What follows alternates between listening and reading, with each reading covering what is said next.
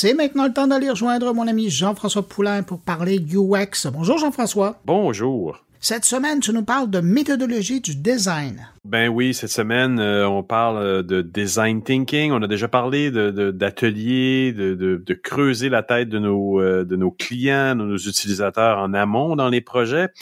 Ben, c'est ce que je fais cette semaine. Je parle avec deux de mes experts favoris dans le domaine qui ont touché un petit peu à tout, euh, certifié dans beaucoup d'écoles de design thinking, d'ateliers, plus récemment dans une organisation euh, qui s'appelle Intersection, euh, dont, euh, dont j'ai pu rencontrer Eric d'ailleurs en Europe à l'automne, comme tu te souviens, où j'étais moi aussi, et lui était à justement une de ces conférences Intersection.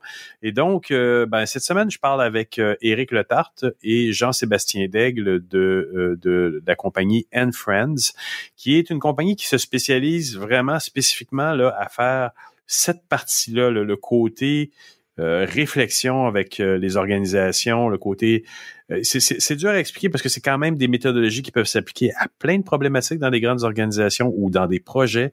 Et comme tu le sais, moi, je ne commence plus de projet numérique sans être passé par ces étapes-là. Ben là, Jean-François, je pense que je ferai la même chose parce que ça fait des années maintenant que je t'entends nous démontrer l'importance de commencer comme ça. Non, mais c'est ça, effectivement, c'est absolument essentiel à, faire des projets numériques en 2023. Là. C'est, ceux qui font pas ça se retrouvent avec des projets là, qui sont mal, euh, mal dérisqués, hein, comme je l'ai utilisé ce terme-là dernièrement. Il y a quelque chose qui manque au projet parce qu'on n'a pas réussi à vraiment asseoir autour de la table les bonnes personnes et se dire des vraies affaires.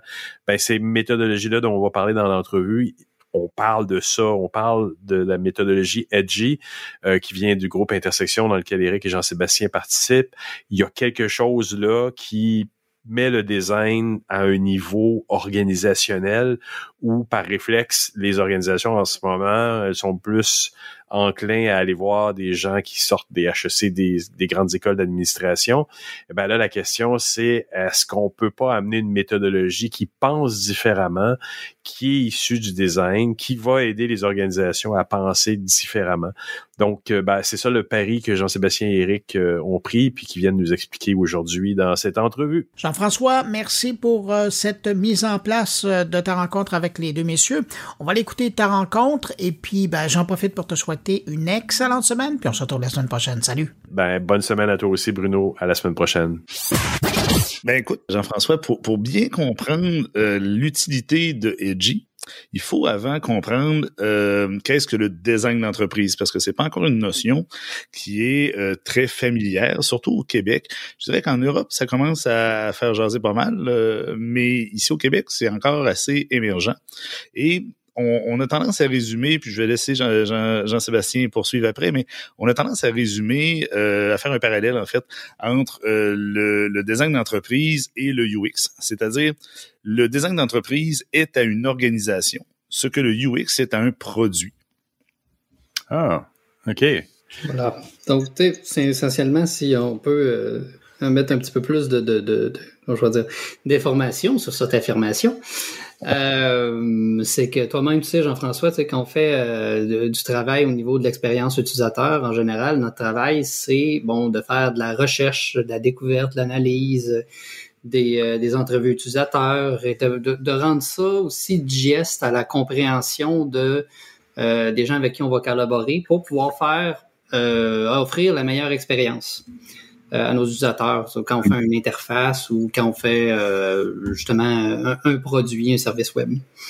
Ben, le design d'entreprise, c'est un peu euh, la même chose, dans le sens où le travail d'un designer d'entreprise, c'est d'aller chercher ces informations-là, faire des entrevues, faire de la recherche, faire de la découverte, mais au lieu d'améliorer ou de créer une interface, on améliore ou on crée des entreprises.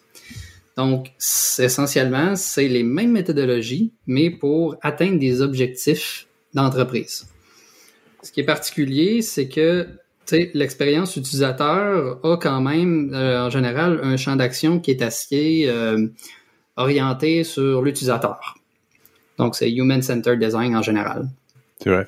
Le design d'entreprise a cette particularité-là, c'est que bien que l'être humain est en général très important, euh, tout ce que l'on crée a peu de valeur euh, même si ça sert bien l'utilisateur, s'il n'y a pas de modèle d'affaires à l'arrière, si le produit concret est pas là pour, en général, euh, propulser ou aider une vision concrète de l'entreprise à se réaliser, ben souvent les gens vont perdre un peu d'intérêt en la création, la réalisation de ce projet-là.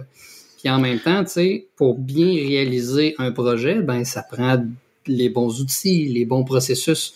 Donc on a un cadre très très large euh, mais les méthodologies sont quand même similaires. Et qu'est-ce qui fait, euh, qu'est-ce qui, excuse-moi Eric, qu'est-ce qui fait que on appelle ça du design et, que c'est quand même inhabituel du design euh, dans un, royaume qu'on considère beaucoup celui des gens de HEC, administration, finance et autres? Là, on se dit, on peut aider une entreprise, une organisation avec des principes de design. Ça va faire peur. Euh, je, je, je, vais faire une petite historique, j'espère que ce sera pas trop long. Euh, bear with me. Euh, quand on construisait un outil, euh, par exemple au 18e siècle, 17e siècle, machin, c'était très, très empirique. On construisait l'outil, après l'avoir utilisé deux ans, trois ans, on l'améliorait, da, da, da, da, da. Euh, or, euh, à la fin du 19e siècle, début 20e siècle, on a commencé à développer des techniques, des outils pour pouvoir devenir intentionnel par rapport à l'évolution de nos outils et c'est devenu en quelque sorte le design. Euh, L'entreprise jusqu'au milieu du 19e siècle à peu près, euh, c'était quelque chose de très artisanal. Ça se construisait un peu comme à la comme je te pousse. Euh, on était encore sur des relativement petites entreprises. On a commencé à avoir des grandes structures avec la révolution, les, premières révolutions industrielles. Et euh, ben quelque part, 150 ans, 200 ans de design en parallèle de d'entrepreneuriat, on commence à avoir beaucoup de données et de, de processus, comme disait Jean-Sébastien, à savoir qu'est-ce qui fonctionne, qu'est-ce qui fonctionne pas.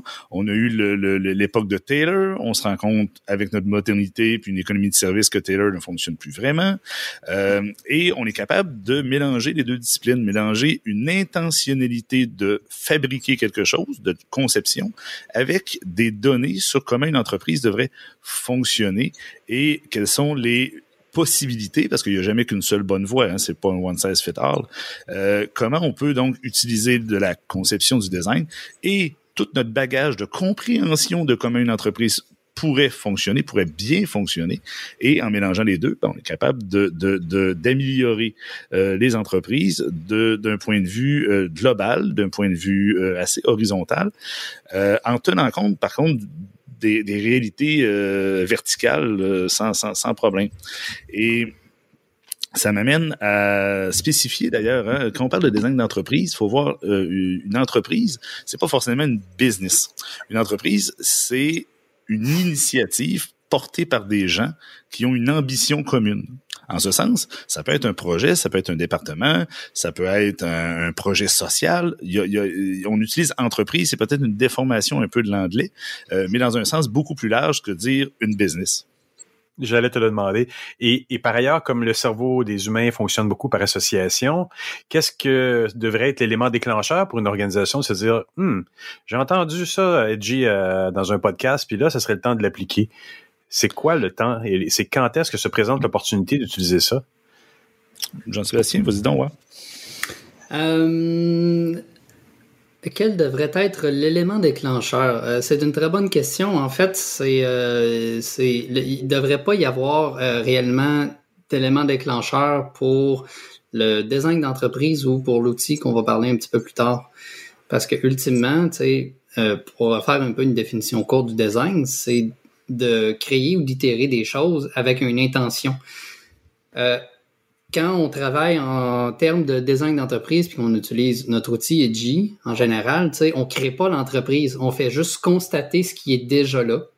Puis en constatant ce qui est déjà là, ben là, si on réussit à le rendre graphique et avoir une communication entre toutes les équipes, tous les silos, tous les départements, là, en tant qu'entreprise, on peut consciemment l'améliorer ensemble.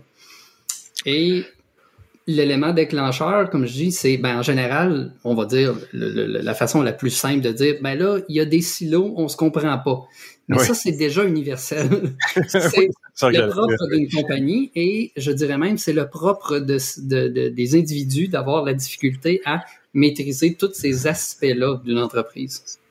Présentement, on l'utilise beaucoup pour euh, mettre par-dessus les méthodes de design thinking, euh, ou de design UX ou bon euh, tout ce qui est attrait au design, c'est plus simple pour moi de démarrer. Euh, je, je, contribue au, groupe et à l'évolution de, de, de l'outil. c'est plus simple pour moi de, de, démarrer par ces éléments-là parce que ce sont mes référents. Mais comme tu disais, il y a des gens qui travaillent au niveau de l'architecture informatique. Mm-hmm. ou d'entreprises pour des très très grandes entreprises qui eux l'utilisent par-dessus leurs outils mais tu sais, c'est complémentaire au design thinking, au design UX, c'est complémentaire à l'agilité. Il y a des gens qui l'utilisent avec euh, tout ce qui est euh, les outils de strategizer, business model Canva, proposition value. Ce que l'outil fait, c'est amener de la clarté sur quel élément est quoi et comment on peut collaborer. Et Dieu sait que si on ne nomme que le projet numérique, on en a besoin de cette clarté-là avant de commencer des projets. C'est que euh, à, la, base du, design d'entreprise, c'est l'acceptation du concept qu'une entreprise est un système, un écosystème.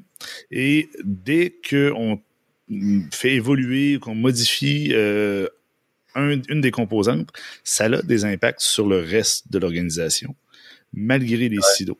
Le choix un choix technologique minime dans une plateforme de recrutement euh, par quelqu'un qui est spécialisé en, architecture euh, technologique peut avoir un immense impact sur le, la qualité du recrutement sur certains profils types pour X raisons. Et, et, c'est pareil pour euh, la, la, conception d'une expérience client. C'est pareil pour la conception d'une expérience employé. C'est quand même, c'est aussi similaire lorsqu'une entreprise va décider de euh, mettre plus euh, de, d'importance sur certains canaux de communication versus d'autres.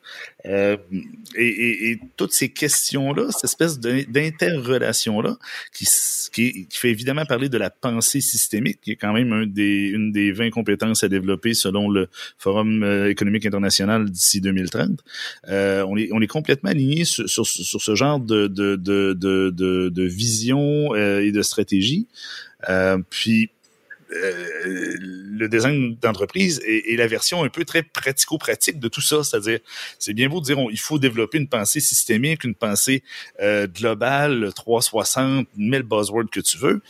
Mais quelque part, un jour, il faut avoir des outils pour vraiment le faire. il faut le faire, oui, c'est ça. Effectivement. Mais donc, encore une fois, je repose la question. Quel est le déclencheur dans la tête de monsieur administrateur d'une entreprise qui démarre un projet, qui veut restructurer. Tout à l'heure, Jean-Sébastien, euh, moi j'ai dit ça pourrait être le démarrage d'un projet, mais ça peut être un, processus constant de redéfinition de son organisation. C'est ce que tu semblais dire aussi, là. Ça, dépend vraiment de la personne. Ça dépend de. En fait, souvent quand on commence euh, un, processus de cartographie dans, dans on pose tout simplement la question dans quelle, dans laquelle les facettes vous êtes plus à l'aise de commencer? Et c'est la réalité de l'équipe avec laquelle on travaille qui va, qui va sonner le point de départ. De toute façon, on va faire le tour, toujours. Et tu vois, on l'a vécu euh, récemment avec euh, euh, plusieurs équipes qui étaient en apprentissage à Montréal sur sur le modèle où on, on, était dans une dynamique de comment implanter des RSE donc de la responsabilité sociale de l'entreprise donc des gestes en développement durable dans une dans une organisation. Et ben faire ce, ben, développer euh, ces, ces nouvelles euh, manières de faire là ou ces nouvelles visions là, parce qu'on sait que le développement durable, hein, ce n'est pas uniquement que de faire du recyclage de papier, ça vaut aussi pour autour de, de, valeurs relationnelles, des éléments sociaux, euh, etc. Euh, et euh, le modèle Edgy, l'outil Edgy, était particulièrement pertinent parce que en développement durable, on était capable de dire bon, on voit qu'il y aurait une opportunité de, de, de, de faire telle modification à l'entreprise pour la rendre plus responsable. Et on était capable de cartographier les impacts, l'espèce de ce qu'on appelle en anglais le ripple effect euh, de cette modification-là sur le reste de, l'organisation. Parce que l'idée, on veut bien s'inscrire dans un plan de développement durable RSE, mais on veut pas causer plus de tort que de bien non plus. et, et, ça nous permettait de cartographier ça et de pouvoir faire les, euh, les bons choix de recommandations en fonction des ODD de, de l'ONU. Très intéressant. Messieurs, merci beaucoup pour cette entrevue. En terminant, juste rappeler que le groupe Intersection, qui est essentiellement basé en Europe, a une antenne montréalaise qui s'appelle Intersection Montréal. Et euh, ben, euh, il y a des événements. On va essayer d'en faire le plus souvent possible euh, sur des sujets qui tournent autour du design d'entreprise. Et surtout, c'est des événements qui cherchent volontairement by design à rapprocher des métiers euh, très variés, très différents, dans le but de mieux se rencontrer, puis en fait de mieux se connaître, ce qui facilite toujours euh, la communication. Absolument génial. On va suivre ça. Merci vraiment beaucoup, messieurs. C'était super intéressant comme d'habitude. Merci à toi. Merci beaucoup.